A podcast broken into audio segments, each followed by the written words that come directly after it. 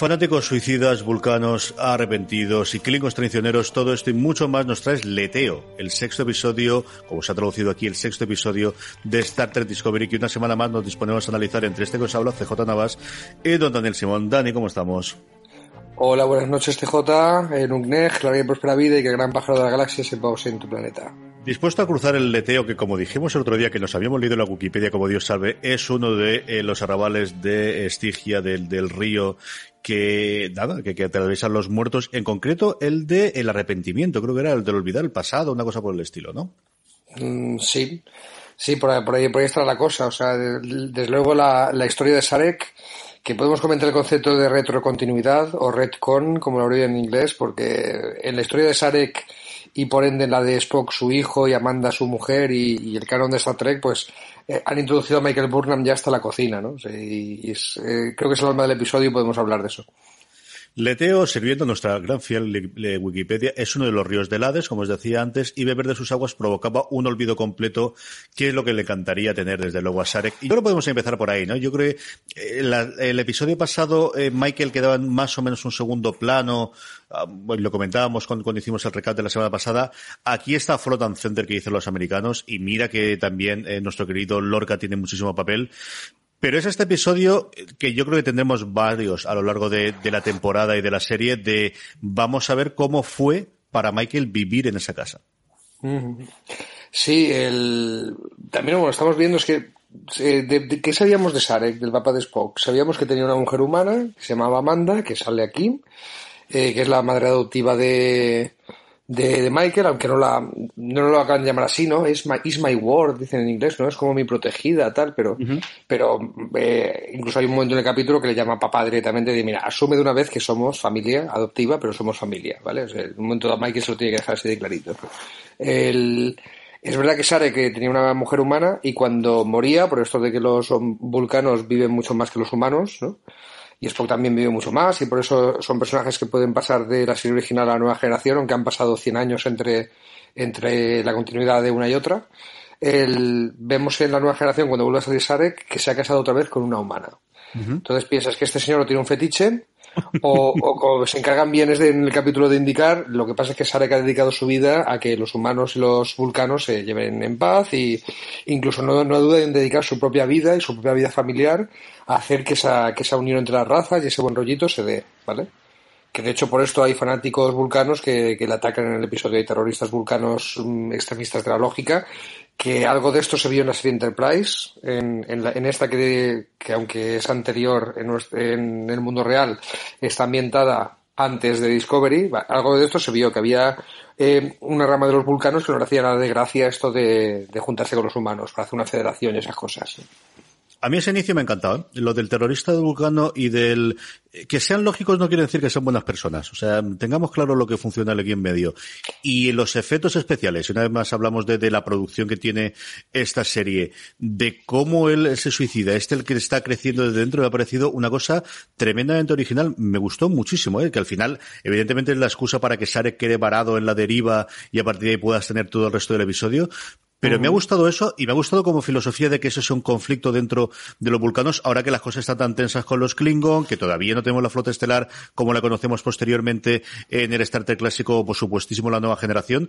Me ha gustado mucho que haya esa corriente de, de, de vulcanos que se oponga, que sean ellos directamente lo que tienen una corriente dentro que se oponen. Sí, que sean vulcanos lógicos y racionales no quiere decir que sean buenas personas, estoy de acuerdo contigo. Y además no quiere decir que no tengan emociones. O sea que la base de la filosofía vulcana es en un momento nuestras emociones empezaron a hacer pues que hubiera muchos conflictos entre nosotros y abrazaron la filosofía esta de ¿te acuerdas cómo se llama el padre de la filosofía de los vulcanos? Pues sí lo tenía, pero mientras tú hablas yo lo busco, tú te. Sí, sí, no, no, no, me acordaré, porque además salía una vez en la serie original este personaje mítico pero que, que, bueno, que cuando abrazan esta filosofía eh, deciden reprimir sus emociones, o sea, en, en, función de la lógica pura y del raciocinio por encima de las emociones. Pero eso no quiere decir que no las tengan. Y ahí está el famoso Bonfar, que no sé si llegaremos a ver en Discovery, que es que cada siete años estas emociones que llevan toda la vida reprimiendo, por pura supervivencia de la especie, les estallan y tienen que aparearse o morir. Y en un mundo dado los lógicos vulcanos que van, en fin, todo pensamiento y todo raciocinio y todo tal, pues tienen que tener un encuentro sexual o, estallar, ¿vale? Porque, porque, por algún, lado tienen que, tienen que estallar con esto de reprimir en las emociones de todo el mundo. Pues mira, cada, cada siete años tienen un ciclo, un ciclo de apareamiento, por, por ejemplo. Surak era el, creador de, la, de, la, filosofía. Y yo creo que es uno de los puntos que siempre se nos olvida, que al final no son androides. Venían de ser una raza que ha asumido que esta es la forma en la que tiene que trabajar, pero al final, y si lo ves constantemente, evidentemente Spock se lo veías, pero aquí también a Sarek le ves que tiene ese orgullo y que tiene muchísimos eh, sentimientos que lo oculta o que los disimula o que los es capaz de controlarlos, pero eso no quiere decir que no los tenga. Exactamente. Mm, Vamos con, con, esa parte de, de, Michael. ¿Te ha gustado este uno y dos y tres flashbacks? Eh, el cacharrito para hacer el Mind Belt, este mecánico, a mí me ha, me, me ha, fascinado. Ya habíamos explorado en el primer episodio, en el piloto, esta posibilidad que debido a que le salvó de la vida en su momento, eh, pueden eh, tener esta comunicación interestelar, que me parece que es un buen recurso narrativo para tener a Sarek sin que esté siempre dentro de el mismo plano en la misma o en la misma nave. Y al final yo creo que es un, recurso para poder ir a esta parte de la historia, en una historia triste, en una historia, eh, bueno, que, que, te muestra cómo es uno y cómo es el otro personaje, ¿no? Y lo que tuvo que sufrir esta pobre muchacha creciendo.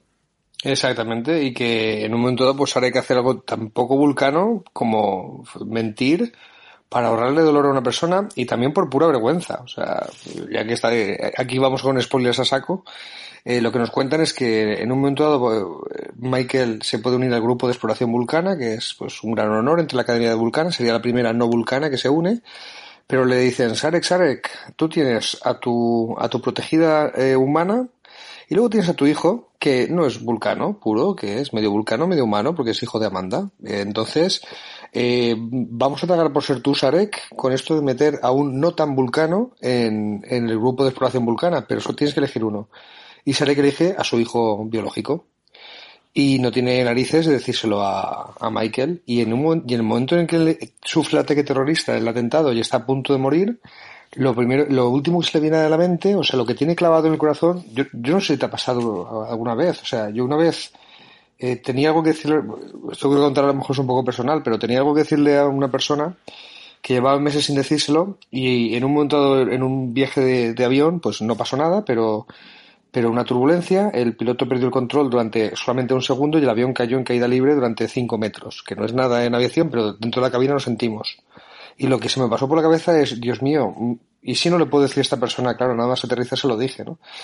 Eh, cuando estás cerca de, de, cuando tu cuerpo siente que puede estar cerca de la muerte, pues tienes sensaciones de, de algo que te puede quedar en la cabeza sin resolver, ¿no?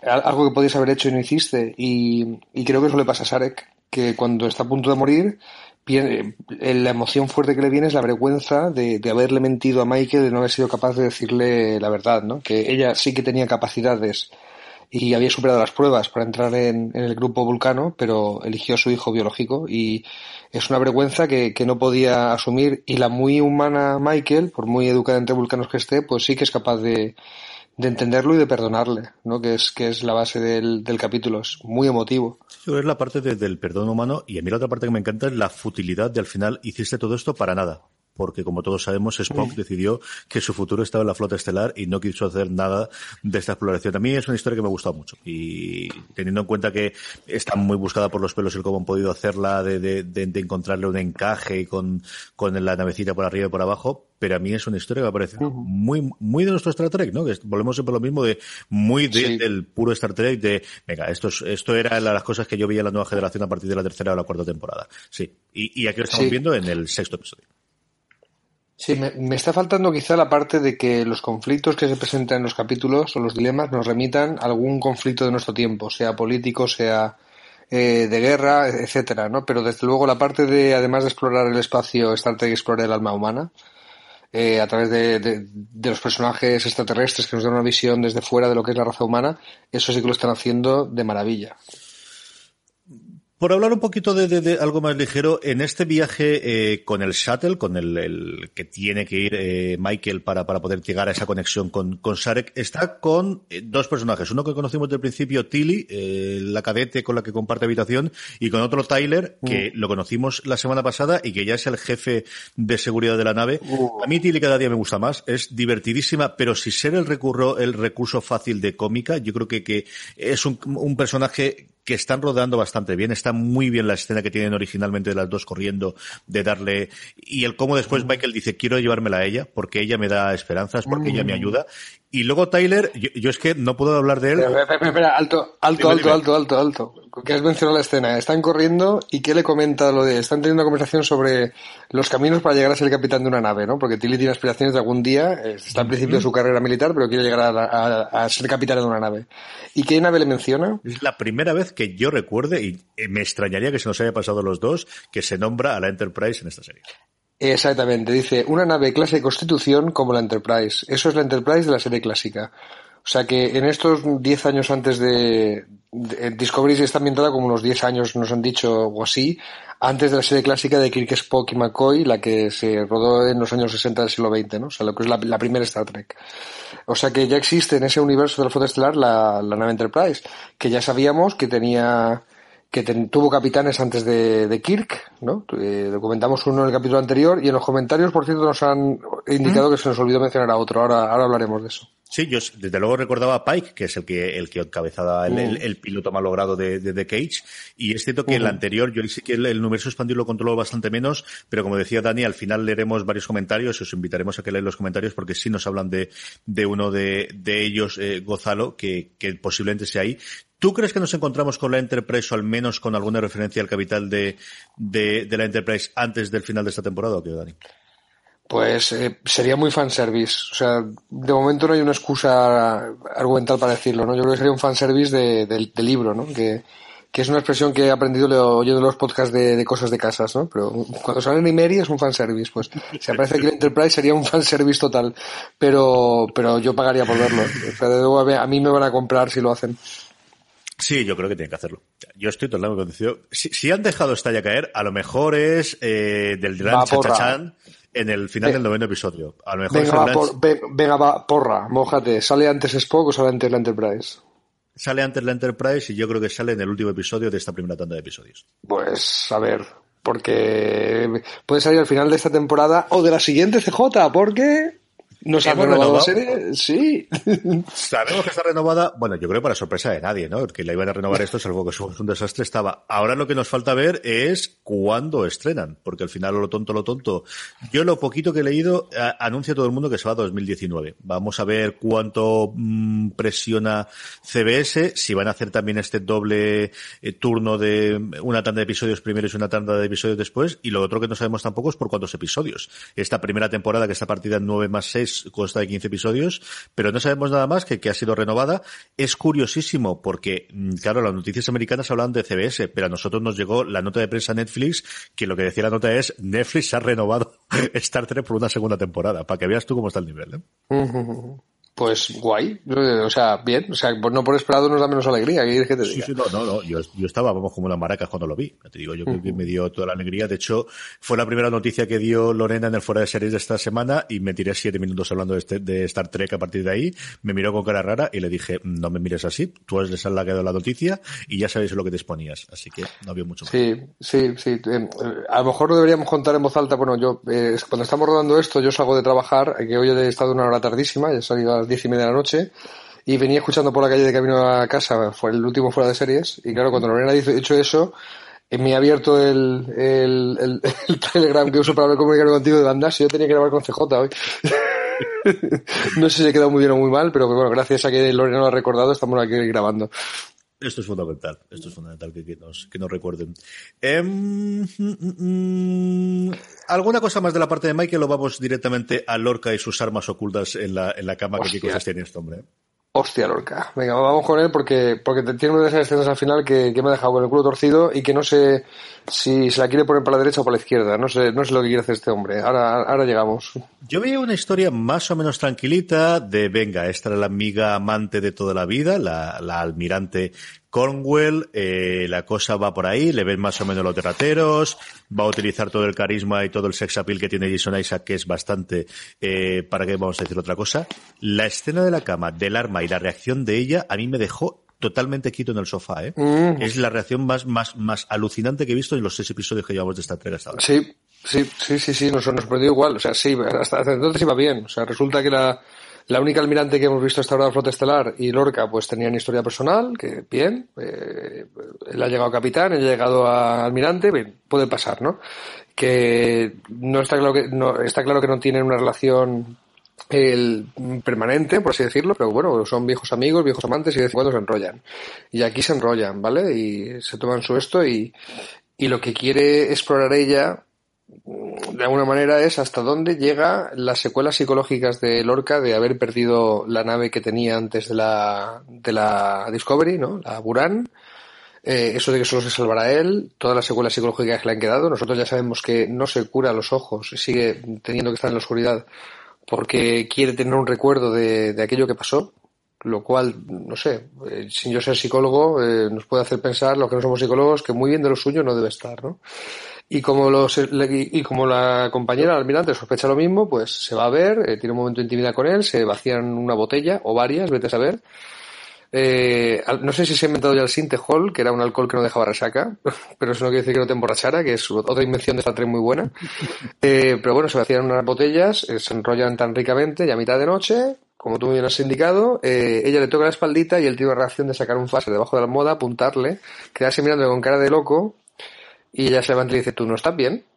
Tú no estás bien, nivel. Eh, no puedo dejar la nave, la, el arma más poderosa de la flota estelar en manos de un tío que no está bien. Y luego pasa una cosa que retrasa eso, pero la tía se iba, iba derechita al mando de la flota estelar a decir, Lorca, releva lo del mando. Pon a otro tío de, otra tía de capitán aquí, ¿no?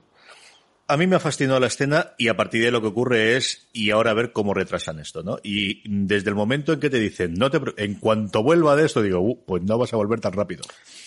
No vas a volver tan rápido. Sí, porque porque Sarek estaba yendo a una conferencia de paz con los Klingons, eh, como Sarek ha sufrido el atentado terrorista, pues la almirante se ofrece a ir en su lugar en nombre de la flota estelar, y cuando llega allí es una trampa de, de, de Cole, este que el, Klingon que se está erigiendo como el malo por excelencia, ¿no? de, de, de la temporada o por lo menos como el rostro del Klingon más eh, que parece que está liderando ahora mismo la guerra, ¿no? Eh, y la captura y la secuestra. Y entonces ocurre la escena que me ha dejado a mí con el culo torcido, que es que le dicen eh, que cuando van a decírselo, oye, Lorca, que has secuestrado a esta, ¿qué hacemos? Porque todo el mundo está pensando, ahora verás cómo nos ordena saltar, ¿eh? usar otra vez el salto de la serie, eh, para irnos a rescatarla por, a, su puta bola. Y él dice, no, no, no, contacto con la flota estelar y pídele órdenes, ¿vale? No vamos a poner en peligro la Discovery, que ahora mismo, como es el arma más poderosa de la flota estelar, mmm, cuidado que estamos en una guerra. Entonces ahí puedes pensar dos cosas. Una, a raíz de la bronca que le ha metido, se ha reformado y en vez de ser Lord cayendo a su puta bola, está intentando ser un buen chico mmm, por respeto a la conversación que tiene con la compañera. O dos, está dejando que se pudra la compañera a ver si al final la matan o no la rescatan o le pasa algo y no se va con la milonga a la flota estelar de que le quiten el mando de su preciosa nave. Puedes pensar las dos cosas siendo Lorca. No sé tú por cuál te inclinas. Las dos clarísimamente. Yo creo que es mucho más complejo lo que pasa por su cabeza, pero de momento lo que él necesita es ganar tiempo y yo creo que es decir, ¿quiere que la otra se muera? No, evidentemente no, y la querrá rescatar, pero que sabe que está en una posición de debilidad a día de hoy si no tiene el apoyo de ella. Yo creo que lo que él confiaba es no me quitarán la, el mando de la, de, la, nave por dos razones. Primero, porque soy muy bueno en lo mío y he logrado tener este arma que no tenían antes, y dos, porque al final Cornwell es la que me cubre las espaldas en, en donde yo no estoy, que es en todo el politiquillo de pasilleo que tiene que haber en la flota estelar, porque al final esto es una organización humana y va a haber política de pasilleo, no lo pongamos como nos pongamos. Y, y, y, y nos, nos, gusta, y nos gusta. ¿Eh? Que, yo, que, yo que yo también me he escuchado el muy recomendable audio de lo, los tres Navas, padre e hijos, hablando del top de series políticas en el que comentabais, no, es que Galáctica era una serie política, es que esa parte de Star Trek cuando se ponen a hablar de politiqueo nos gusta, pues sí, nos gusta, ¿qué pasa? Él se encuentra en una situación en la cual sí tiene este arma, pero ya no es exactamente igual que antes porque has perdido el, eh, lo que te daba eh, la posibilidad de dar el salto, están viendo si logran capturar otros o si logran tener un sustituto y sobre todo es que ya no es que no te cubran las espaldas, es que tu principal guiada es la que les ha apuntado con un faser en la cara y tiene un pequeño cabreo contigo. Con lo cual, yo creo que sabiendo que la han capturado y no la han matado, yo creo que aquí el apunto es, si lo hubiesen matado yo creo que cogería cielo, movería cielo con, con, con Santiago y, y iría por ella, pero si la han capturado es que quieren negociar. Entonces, lo que necesito es ganar tiempo a ver qué es lo que ocurre. Yo creo que ese es el, punto de partida que tiene, o lo que creo que le puede pasar por la cabeza a Lorca a día de hoy, cuando le dan esa comunicación de, bueno, vamos a hacerlo todo el este, como todas las cosas de Palacio van despacio, nosotros hacemos lo que nos corresponde y déjame tiempo para pensar a ver cómo soluciona este problema, porque yo creo que todos, eh, sí que después de este episodio creo que tenemos claro que lo primero es que él tiene que estar al mando de su nave. Si a él le quitan a día de hoy el mando de la Discovery, eh, no sabe qué hacer con su vida. Bueno, se tiene que ir a un sanatorio de vacaciones o, algo, ¿no? Pero sí, tendría que, tendría que rehacer su vida del todo, sí. Por lo demás, yo creo que, que el, eh, yo le tuve mucho miedo conforme, es decir, sabía que algo le iba a pasar a Conway seguro, yo estaba convencido que la mataban, y luego por otro lado digo, no puede ser que maten a otra mujer más en la serie, porque vaya rachita llevamos desde el primer episodio. Y oye, sí, vale, este, los, en fin, cosa que se ha comentado también, Vale que la flota estelar vaya de diplomáticos, de bueno, todo el mundo es, buen, es, es, bueno hasta que se muestre lo contrario, pero ¿no se mete un poco en la boca del lobo así de gratis ella? Yo creo totalmente, pero como lo hacía también Sarek. Es decir, yo es una... Sí. Eh, no, vale, que sabíamos con los mediadores, ¿no? Es que es median los eh, ancianos del planeta no sé qué, que son de fiar. Los, planetas, los ancianos del planeta no sé qué los han matado los klingons en cuanto han llegado. Pues bueno. y sobre todo el que no vayas con más gente, ¿no? Que no, lo sé. Es una, es una negociación es un tanto extraña. Comprendo que, que tenía que ser todo oscura, oscuro y tal. No lo sé. Es una cosa muy como concepto muy extraño de venga, me lo traigo, me lo creo, eh, necesitábamos hacerlo por todas esas operaciones de aquí en medio y como decías tú, grandísimo éxito de crítica y público lo de los tres ancianos estos que duran en pantalla unos 30 segundos hasta que lo matan los Klingons sin capacidad de defender y sin ningún ejército detrás, sin ningún militar detrás que les defendiese ni nada de nada, ¿eh? Pues sí, y también lo que pensábamos, ¿eh? Tardígrado fuera, ya no hay trama del tardígrado, eh, se iba a comer la serie y se lo han quitado encima rápido, no sabemos si volverá. Volvemos a la guerra contra los Klingons, que no molesta. Quiero decir que, que no se come la serie tampoco, que es el trasfondo, pero aquí lo importante del capítulo yo creo que es eh, toda la retrocontinuidad de Sarek y, Michael, creo que es la, el alma del capítulo, y avanzar la trama de los Klingons sin, sin que moleste la naturaleza episódica, que era lo que queríamos, ¿no? Y eso lo están cumpliendo.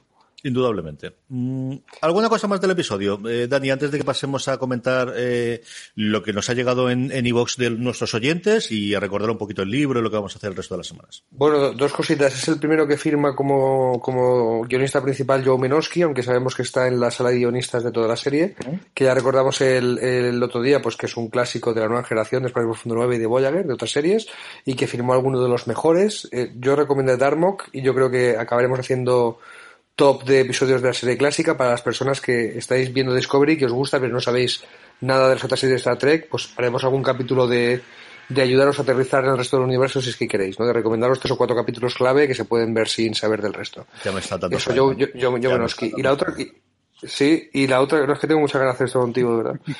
Y, y la otra cosa que quería comentar era, bueno, lo que has pasado, has pasado por encima, el jefe de seguridad es coleguita instantáneo, ¿eh? el, el nuevo miembro de la nave, que yo ya te dije, uy, esto de que esté en una cárcel Klingon, de que se esté pinchando la capitana de la nave, hay antecedentes de Klingons que les alteras quirúrgicamente y se hacen pasar por humanos, a ver si va a ser un espía. Yo sigo teniendo eso en la cabeza y de momento se ha hecho amiguito de él muy rápidamente, ¿vale? Que, que el que hayamos visto con Michael, que, pues que si se le mete en la cabeza y confía en esta persona y puede eh, usarla como miembro de su equipo, pues estupendo, y tiene la vacante de jefe de seguridad, y parece que, que todos los personal de seguridad aquí en la nave, pues ninguno tiene su confianza y prefiere otorgar su confianza a un tío que acaba de entrar por la puerta. Esto es raro. El personaje, pues cae simpático, tiene sus escenas para caernos simpáticos. A ver hasta qué punto quieren que nos caiga simpático para que luego nos impacte una revelación en el futuro. ¿Mm? En fin, ¿vale? Eh, yo sigo teniendo, le sigo mirando con el rabillo del ojo a este personaje. Yo le cogió manía por tu culpa, porque mira que me caía bien ah. este hombre desde el principio y ahora pienso que es un traidor cada vez que lo veo y no puede ser esto. Es una cosa espantosa, sí, lo tengo detrás de la cabeza. Tiene un momento de apañar el capítulo, ¿eh? muy, muy humano, o sea, en su favor de, venga, vamos a poner una bolita en, el, en la caja de No es Klingon, ¿vale? Vamos poniendo bolitas a ver cuál se llena más. Pero, tiene, pero tiene un momento muy humano de en cuanto se está haciendo un lío con las emociones eh, Michael para localizar a Sare, que Sare que al principio no quiere que, que la conexión mental que tienen pues les lleve a ver la revelación del capítulo, lo de, lo de que la eligió a Spock por encima de ella, y en un momento dado pues él le ayuda a centrarse, hablándole de emociones casi en plan coach o en plan psicólogo, ¿no? es un momento muy, muy de entender las emociones humanas. Así que, venga, un, un puntito para no es un Klingon. La semana que viene tenemos un episodio que en inglés se llama Magic to Make the Sun's Man Go Mad, así que aquí la traducción más o menos libre será eh, magia para hacer al hombre más eh, cuerdo. Cuerdo, ¿no? Yo creo que sería así. Eh, volverse loco o, o, al hombre más cuerdo loco o alguna cosa así. Eh, uh -huh. Veremos exactamente cuando Netflix nos saque el, cuál es el, el nombre oficial. Eh, se emitirá, evidentemente, en Estados Unidos el día 29, aquí en España el 30, bueno, en España y el resto del mundo que no es Estados Unidos y Canadá el lunes 30. Evidentemente estaremos aquí para comentarlo. A las nueve y media de la, a las nueve y media de la mañana, que es cuando Netflix lo cuelga, como un clavo algunos. Sí, sí, sí, sí algunos están viéndolas ahora. ¿Tú los, ¿Cuándo los suele ver? Mira, curiosidad que tengo. ¿Cuándo se han visto estos los últimos episodios? Yo no, a las nueve y media me voy a trabajar, ¿no? Pero yo qué sé, esos descansos que te vas al baño y te llevas el móvil, empiezo a verlo allí por, por cachos porque no me puedo aguantar. Y cuando estoy comiendo el mismo lunes, estoy, estoy también viéndolo por cachos y los niños no se levantan de la siesta, me lo miro ahí, a la hora de comer del mismo lunes. Yo hasta este viernes, este lunes pasado, los cinco primeros los vi por la tarde noche en la tele y este último lo vi comiendo. Este último tenía cierta tranquilidad el lunes y me tenía que quedar de todas formas a trabajar en la universidad. Me llevé la comida de casa y mientras comía lo vi. Es el uh -huh. primero que he visto tan pronto. Si teníamos, como os decíamos antes, y nos invitamos a que nos escribáis y nos digáis, eh, sabéis, nos podéis llegar desde un montón de formas, desde las distintas redes sociales de Fuera de Series, escribiéndonos arroba Fuera de Series en Twitter, o buscándonos como Fuera de Series en Facebook o en nuestro grupo de Telegram, evidentemente, telegram.me barra Fuera de Series. Eh, siempre nos podéis escribir a podcast arroba fuera de series.com y luego hay un sitio muy sencillo de los distintos reproductores de podcast que hay, que es en iVox, que una de las grandes ventajas desde luego que tiene iVox es la posibilidad de escribir comentarios. Si nos han llegado tres comentarios al último recap, el que hicimos del quinto episodio, que pasamos a leerlos. Datok Tok nos hablaba sobre lo que comentábamos inicialmente de, del canon. Dice que me temo que esta serie es el del canon de Star Trek en muchos aspectos. Lo del camuflaje de las naves Klingon, esa comunicación por hologramas de cuerpo entero más típico de Star Wars que de Star Trek. Dice que la ve como un reboot porque verla como precuela del mismo universo que el resto de las series hace que me estalle el cerebro intentando cuadrarlo todo. Yo en este no tengo tanto problema, especialmente con, eh, con lo de los hologramas, porque al final entiendo que, bueno, es que esta serie se hace del 2017 por mucho que queramos y la otra se hizo cuando se hizo, ¿no? Y, sí. y comprendo ese tema, pero al final, a mí esa no me cuesta tanto. Sí, yo estoy de acuerdo. Los aspectos técnicos o tecnológicos no me, no me sacan de la continuidad. Me sigo creyendo que esto es una serie inventada antes de la, de la serie clásica.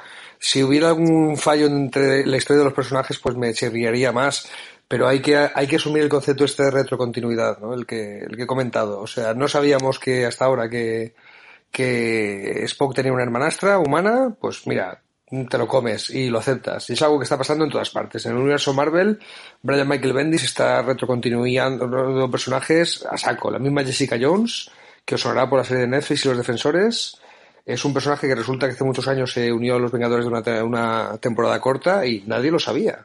Eso no, se había contado nunca, pero el tío lo dijo y lo, metió en la continuidad de Marvel en el pasado y no pasó nada, la gente lo aceptó y esto se puede aceptar también. Me chirría más esto, lo de tecnologías que iban a cambiar el, juego totalmente, tipo la de los saldos del tardígrado, el teletransporte de la nave, como lo llamo yo, y que no estaba en la serie posterior, ¿no? O sea, pero eso nos lo van a explicar, o sea, darle la oportunidad de que nos lo expliquen. Hostia, es que eh, aquí usan hologramas y en la serie clásica usan pantallas. Chicos, dale la oportunidad que nos lo expliquen. Si nos han explicado por qué los klingons dejaron de tener la frente con, con bultitos, eh, hasta eso nos han explicado, pues, pues vamos a darles una oportunidad que lo expliquen. Si todo se puede explicar con, con, con la continuidad. ¿sí?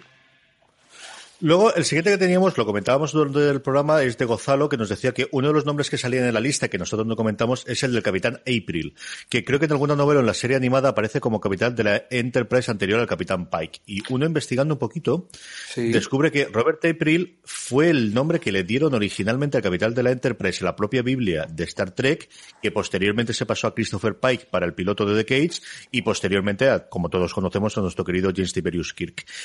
Eh, Pike, eh, perdóname, Robert April sí ha llegado a salir, pero en la única serie que no es canon, que es en la serie animada. Hay un episodio de la serie animada que es el incidente de contrarreloj, en el que sale de viejo y de mayor, y es la única vez que yo creo que sale Robert April como tal. Exactamente. El...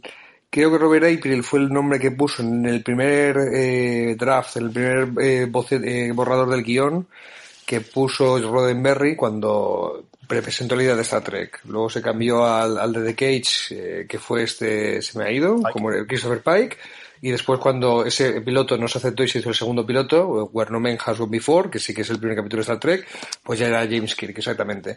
Eso plantea la duda de si ahora mismo en Star Trek Discovery, en lo que estamos viendo, la Enterprise está por ahí dando vueltas, ¿quién es el capitán ahora mismo? Kirk seguro que no es, ¿vale? Tiene que ser Pike, ¿eh? Yo creo que tienen que estar ahora mismo, o hubo alguien entre Pike y, y ahí me pillo, es verdad que, que, la cronología es que no lo sé. Eh, sabemos que es April, Pike, Pike Kirk, ¿vale? Pues April, eh, sí, y había y había un quinto nombre que no sabemos quién es, que no nos acordamos, que ningún que ningún eh, seguidor oyente nos lo ha dicho, pues nos quiere decir. Ahí había cinco nombres en esa lista. Robert April se nos había pasado, nos lo han dicho.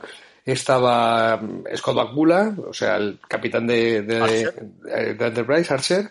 Estaba Pike, que eso sí que lo identificamos. Estaba Filipa, la, capitana de la primera capitana que salió en esta serie. Y había un quinto nombre por ahí, quiero recordar que no, que se nos está pasando a todos, ¿eh? A ver si alguien averigua quién es. Venga, reto de la semana, si no lo comentamos la semana que viene. Y por último, Vicente Sanz, que nos decía si es que al final me haréis comprar el libro. Me gusta que me hagas esta pregunta porque además acabo de descubrir otra cosa más.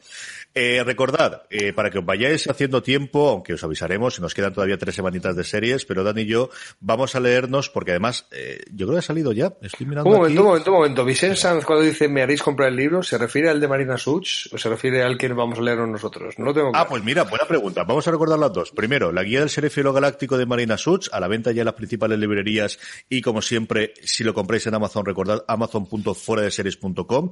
Las 50 series de ciencia ficción más recomendables de todos los tiempos, desde esas pequeñas joyas a las series eh, clásicas, como evidentemente Star Trek, ese por un lado.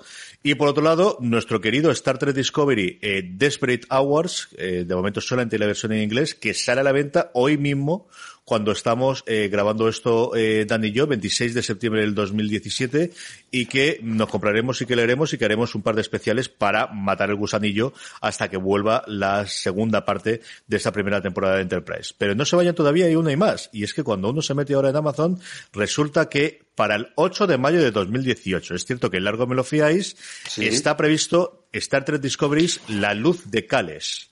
una miniserie en cómic sobre todo el trasfondo de los Klingon en paralelo a lo que ha ocurrido en la serie en Discovery.